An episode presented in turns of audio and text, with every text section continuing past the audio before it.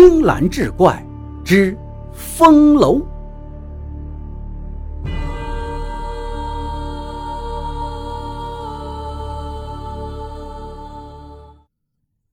上回说到，熊勇与徐洪亮二人打开尘封久远的西院，举杯同饮。一杯酒刚刚下肚，忽听旁边侍立的仆人咦了一声，把熊勇吓一跳。他正要大声呵斥，不料抬头一看，几个仆人均满面惊恐之色，目光直勾勾地看着对面的楼上，张口结舌，是一言不发。熊勇心中大奇，于是顺着仆人的目光向上看去，只见二楼上原先紧闭的窗户，不知什么时候已然打开。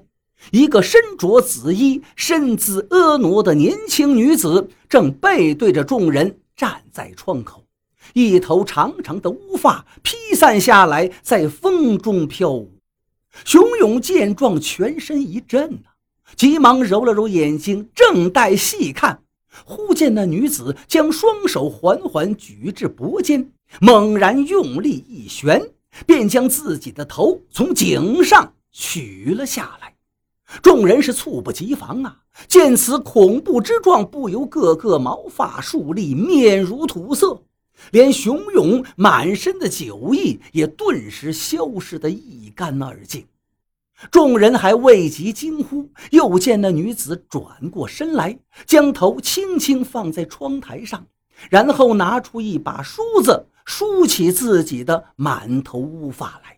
那脖颈之中瞬间喷出了一股血雾，足有三尺之高，随风纷纷扬扬飘洒下来。一旦沾染到众人的衣衫，便立刻让人感觉全身冰冷彻骨，犹如秋霜寒露一般。此时，几个仆人早已是咬牙击齿，双腿发颤，熊勇更是毛骨悚然，惊骇万分。心中的恐惧再也忍耐不住，他大叫一声，便跳起来向门外奔去。几个仆人听他喊声，也醒了过来，当下争先恐后，随之一涌而出。众人出门后便扑倒在地，倒在地上，全身发抖，胡言乱语，一个个狼狈不堪。过了半晌，他们方才回过神来。熊勇忽然发现。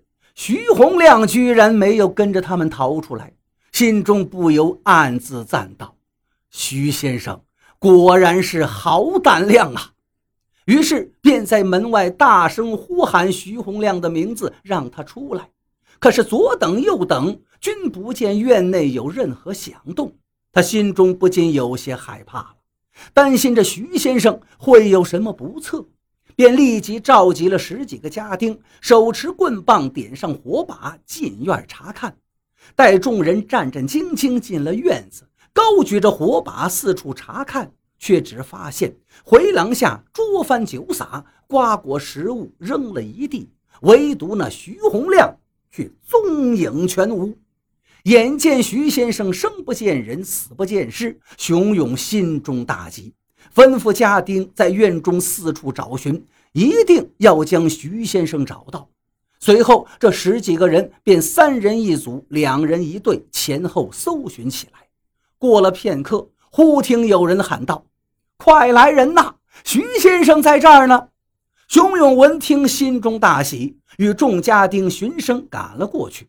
只见徐洪亮倒在楼后的茅厕中，双目紧闭，不知死活。有人伸出两指一探，感到鼻尖尚有微弱的呼吸，于是熊勇赶紧命人把徐洪亮抬了出去，将他送至卧室之中，随即又请来大夫看诊，熬好草药给其灌下，徐洪亮这才悠悠醒转，看见自己身在床榻之上，不由得脸上一片迷茫之色。熊勇问他方才之事，他也说不清楚。原来当时他已喝得半醉，加上又是背对那小楼，所以什么都没看见。眼见得众人狼狈而逃，他正想回头看时，忽觉一阵天旋地转，两眼一黑，便昏厥过去了。待得醒转，自己已在房中，什么都不知道。熊勇见状，便对他讲述了适才所发生之事，最后对他叹气道：“这还是因为先生不相信我的话呀，以至于遭到鬼神的戏弄。”接着便下令，仍然关闭西院大门，任何人不得再进去。经过数日调养，徐洪亮身体渐渐恢复了康健。这日中午，熊勇又来看望他。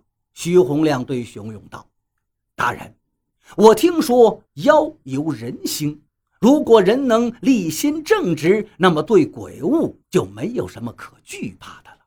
这几日我思来想去，终得一法可以治之，您信不信？”熊勇一听，大为好奇，忙道：“愿闻其详。”徐洪亮道：“明日一早，趁着阳气旺盛，买来爆竹火药，围楼点燃，当能辟邪除妖。”熊勇一听此法，闻所未闻呐，不由得也是半信半疑。徐洪亮眼见他面有一色，当即又道：“此法非我独创，您呢，只管放心就好。”熊勇听罢，想了一会儿，勉强点头同意，当即吩咐仆人去集市买来数十挂千响鞭炮，只待明日一早就去那西楼燃放。